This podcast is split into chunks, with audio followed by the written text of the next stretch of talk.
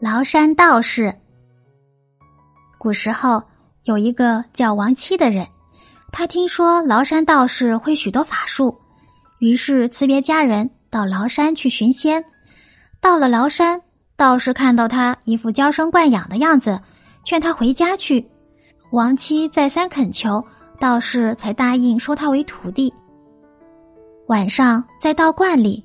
王七看见师傅和两个客人正谈笑风生的饮酒，天已经黑了，屋子里还没有点灯。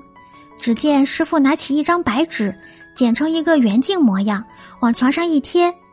一刹那，那张纸竟像月光一样放出光芒，照得满屋通明。王七看在眼里，想到自己马上就要学到道术了，心里有说不出的高兴。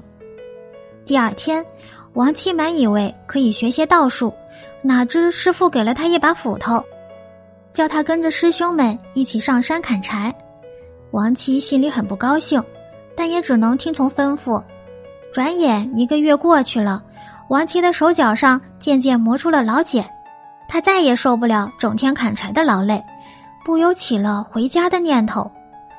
王七找到师傅说：“整天劈柴。”在家我可没吃过这样的苦。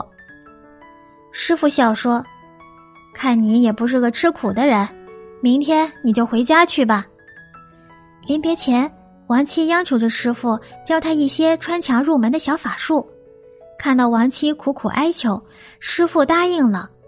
他们来到一堵墙前，师傅把过墙的咒语告诉王七，王七念着咒语，心里七上八下，硬着头皮往前奔。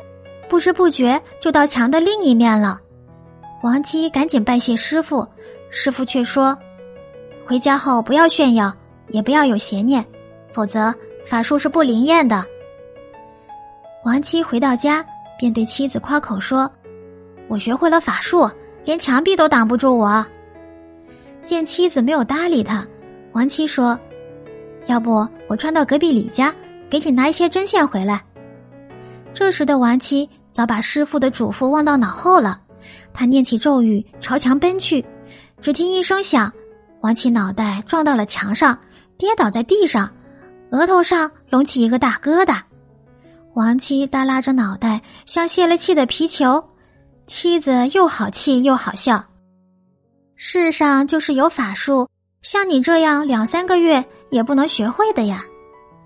自那以后。王七仍然是一个不学无术的人。